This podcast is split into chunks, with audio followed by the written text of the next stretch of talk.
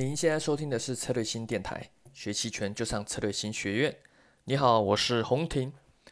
那我们今天来聊一个由听众朋友提出的一个问题。好，之前有朋友问到说，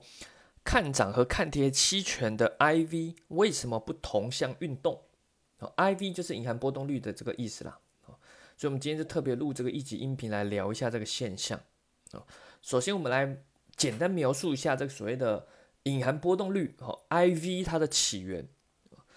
由于这个期权权利金嘛，会在这个标的商品行情没有特别变动的情况下，本身本身可能有个很大的变动。如果你平常就有在关心期权，你应该都会体会到这种现象。可能某一天五零 ETF 股价基本上没什么变动，但是呢，五零 ETF 期权的各个合约的权利金哦突然暴跌，哦跌了很多，这对于新手来说就很困惑了。啊，而对于老手哦，都会知道哦，这就是隐含波动率下跌造成的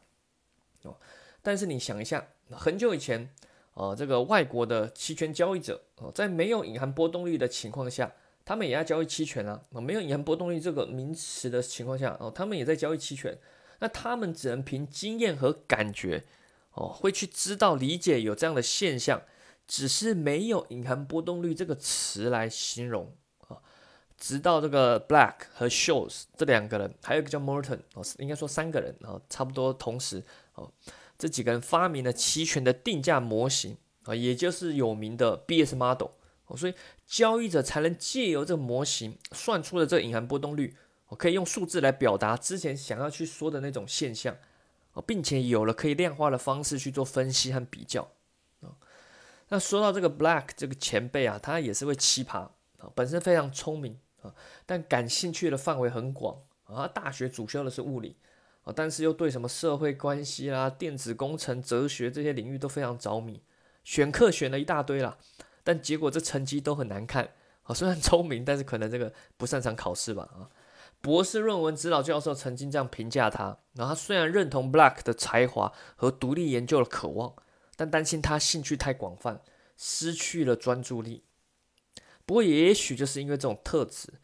才能使 Black 他跨领域到了金融，并把物理上一种均衡的概念应用到金融里面所以才会有期权定价模型的诞生啊。你如果去看期权定价模型，它最初的推导还有它的核心的概念，就是应用了一种均衡的概念啊。它推出这模型的当下，刚好又迎上了这个美国各期权交易所蓬勃发展的时期啊，所以整个把它推向了人生的巅峰。那么回归正题啊，这个隐含波动率哦，隐含波动率来源呢，我们刚刚说过，其实就是把你这个市场交易的权利金哦放入了数学模型，就能推导出来这个数值啊。那在其他参数不变的情况下，其他模型里面的参数不变的情况下，只要权利金上涨，你推导出来这个隐含波动率它也就会上涨；权利金只要下跌，这个隐含波动率这个数值它就会下跌啊。所以。你想想看，如果很多人都想要这个权利嘛，啊，如果这个权利觉得很有价值，很很多人都抢着要，需求大于供给，那就会造成权利金的上涨，对吧？因为很多人想要嘛，需求太多了啊，供给来不及啊，需求太大啊，价格就会上涨啊，跟任何的这种商品市市场的需求供给的原理一样，而权利金的上涨啊，刚刚说过就会造成这个这个隐含波动率的上涨啊，所以你就发现这两个是密切关联，那。这些对于权力的这种需求渴望，哦，就是权力金出现奇怪变化的核心。核心就是在于这个人的心态啊。如此，你应该可以理解啊，隐含波动率很大的程度会受投资者的感性所影响，或者是你说叫情绪所影响，而不是理性。那我们期权有看涨期权和看跌期权两种嘛？那么隐含波动率又可以分为在上涨中或在下跌中嘛？哦，隐含波动率虽然它是个数值，但是它状态是可以在上档，它跟昨天比较可以在上涨或者是在下跌嘛，啊，所以如果我们去把它做一些组合，我们可以在市场中看到大概类似这样二乘二四种情况，我们分别来说明一下。第一个，我们来看，就是看涨期权的隐含波动率上升，而看跌期权的隐含波动率也同时在上升，啊。这种发生呢，通常就是因为市场投资者对于未来的不确定性增加啊，或者是说期待有一个更大的一些波动。那比较常发生一些都是在特殊事件或者是长假前啊，此时权利金就会变得比较贵，然后你做买方的成本就会比较高。如果是在上升的前期，那还可以啊，毕竟你还可以靠后期的推升去去平仓量获利。那如果你已经是突破前期的隐含波高点，在很高的点上升到高点，这时候不管市场上怎么样的情绪状态什么的，激起你再怎么样的冲动。哦，你都要忍耐，因为这时候如果你再追进去做买方，你亏钱的概率非常高哦，可能做对方向了，但还是亏钱啊。再我们看第二种情况哦，就是看涨期权的隐含波动率下降，而看跌期权的隐含波动率也是下降。好，那这就是市场投资者对于未来的不确定性开始降低了啊。那常发生在一些例如近期的行情一些平稳。或者是一些事件已经结束了，那投资者一些预期已经落空，那情情绪开始回落了，就是很像躁郁症嘛。之前躁，呃呃，之前是躁，现在遇，哦，就是之前太太高，太太嗨，现在开始 low，呃，就开始回落，哦，不可能整天嗨嘛，对吧？那现在情绪回落，成交量下降，啊，甚至可能维持蛮长一段时间都是银行波持续下降的一个阶段，啊，此时呢，买方成本比较起来会比较低。但也容易亏钱，因为没有行情嘛，你只能期待不知道什么样的情况下突然的爆发啊，但这个概率也蛮低的。那相比这个卖方呢，哦，就是轻松躺着赚啊，你就发现，哎，如果这阶段你在做卖方，就会发现，哎，赚的好像很简单啊，不知道为什么就每天赚钱啊。但老手这时候就会发觉，他赚的其实也不安心，很怕不知道为什么有突然的爆发，因为这时候银行波开始下降嘛，在赚钱，但在赚钱中。你总是可能要在加仓或者什么，但是你会发现所有的权利金又变很少了，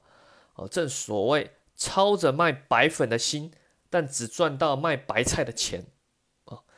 再来我们看第三种情况，那看涨期权的隐含波动率在上升，但是看跌期权的隐含波动率在下降，哦，这时候两者就出现所谓的不同向的运动，哦，也就是之前有些这个听众会问到说，诶，有这种不同向的运动。哦。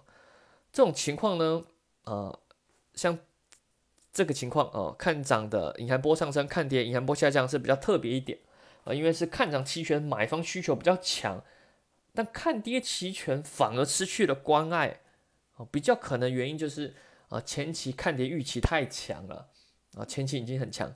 那现在那刚好又搭配到市场一些跌势嘛，市场的帮忙啊，这个投资者这个一致的情绪的助涨啊助跌啊。那一旦止跌呢？哦，总会止，不可能一直跌嘛。一旦一个止跌，哎，就容易出现这种隐含波变化。哦，看跌期权隐含波就开始下降，而这时候有些人就想要赌反弹嘛。那看涨期权反而就隐含波上升了。还有一个可能造成的原因是，标的这个商品在阶段底部了。哦，投资者认为它再跌也跌不到哪里去，哦，反而对上涨很有期待。任何的新的消息或大阳线，哦，都会激起看涨买方的激情。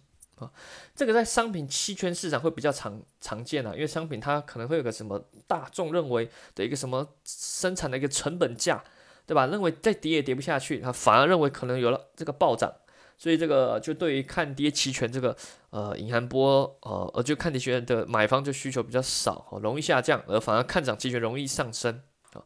甚至可能会维持一段期间啊，通常就是到一个阶段的一个底部或者说成本价。最后一种情况啊，看涨期权隐含波在下降，而看跌期权的隐含波在上升，哦，这是股票期权市场最常发生的，因为股票市场通常都是多头持有，哦，大部分大家都是持有多头的股票嘛，对吧？做空的比较少，而大型基金机构的参与，它本身有很多资产、很多股票，它对于股票下跌亏损的保护需求比较高。它利用期权市场不是用来投机，它通常是为了保护或对冲哦。所以在一般市场的情况下，机构就会比较希望去卖出看涨，或者是买入看跌，如此就容易造成看涨和看跌他们的需求是不一样的哦。那就会可能就造成刚刚说过哈，因为很多人卖哦，卖的就是这个需求少嘛，买的是需求高嘛，就造成看涨期权隐含波就容易下降，而看跌期权的隐含波就容易上升。而如果标的股票行情是一路上涨，这个现象会更明显啊，直到这个群体投资者乐观情绪被整体激发了，哦，群体被这什么群众行为被激发起来了，对吧？这所谓的泡沫型不断上涨啊，终于被激发起来的时候，这时候才有可能再转变成第一种刚刚说的情况，也就是看涨和看跌期权的引波都同时在拉升啊。我们看一下近期啦，好，这个录音频是在二零二零年五月的这个中旬嘛，啊，近期的 ETF 期权行情啊，虽然这个隐含波是一路在下降啊，但是看涨期权它降的其实是比看跌期权降的多，偶尔还会发生这看跌期权啊反而在上升啊，那你就会看到这种不同步的现象，就是刚刚说的这第四种情况啊，那这个通常源自于投资者对于这波上涨还具有啊不具有足够的信心啊，啊，就是在处于就怀疑啊，处于犹豫中去体体验这种底部慢慢的抬升，慢慢行情在上涨的这种行情。那这种隐含波现象其实是健康的哦，代表投资者平均而言还具有理性啊，还具有理性。上涨中要具有怀疑嘛，对吧？金融市场就是随时要具有怀疑的这个这个这个本性啊，不管在怎么样的赚钱，你还是要具有怀疑，无论是怀疑市场还是怀疑自己都可以啊。这是代表你有怀疑，就代表你理性还存在。当失去了怀疑，就没有理性了。啊那如果要打破这样的共识，需要靠外力的刺激，哦，例如特朗普或者国家的什么情况啊，就可能打破这样的共识，有可能造成的这个引言波大幅的看涨看跌都拉升啊，或者是都下跌哦，但现在已经很低也很难都一起下跌了。好，总结了一下啊，引言波的核心是投资者的预期，啊，非理性的预期。哦，当我们人类的预期这种思考其实也是需要根据的。啊，我们人类是理性中的非理性啊，我们还是会根据已发生的行情和事件来做未来的判断。啊，也有可能针对突然发生的事件来做未来的推演。啊，那通常都通常都是推演的过分乐观或悲观呐。啊，还有就是会幻想，我们想象未来的事件会如何的发生，而这个想象如果别人跟你想象一样，那就会造成市场的共识的共振。啊好了，这就整体大概跟大家这个分享一下银行波的一些情况啊，虽然希望可以帮助听众了解为什么看涨期权、看跌期权，它的银行波呃有时候会同向运动，有时候会不同向运动哦。投资者这个的整体的情绪其实占了很大很大的部分。好了，如果想了解更多这个期权的交易的知识或者是这个技巧，欢迎使用这个策略性学院的网站，或者是关注策略性的公众号，或者是咨询策略性小姐姐。那我这个本身和一个朋友 Jack，我们合写的期权书啊，也在最后的编辑校稿中哦，也即将应该快推出了，估计应该六月就会推出来。所以如果想这个了解更多期权的一些动态调整啊，一些策略实战的啊，也欢迎关注我们啊，可以在第一时间啊去预购这本书。好了，那这个呃，我们如果有听众朋友想了解更多。的什么东西，欢迎都跟我们说因为有时候我们也不知道要讲什么主题啊，所以大家如果有任何的想了解的东西，欢迎在喜马拉雅电台下方留言给我们，那我会根据这个去做这个选题。好了，我们下期再见喽，拜拜。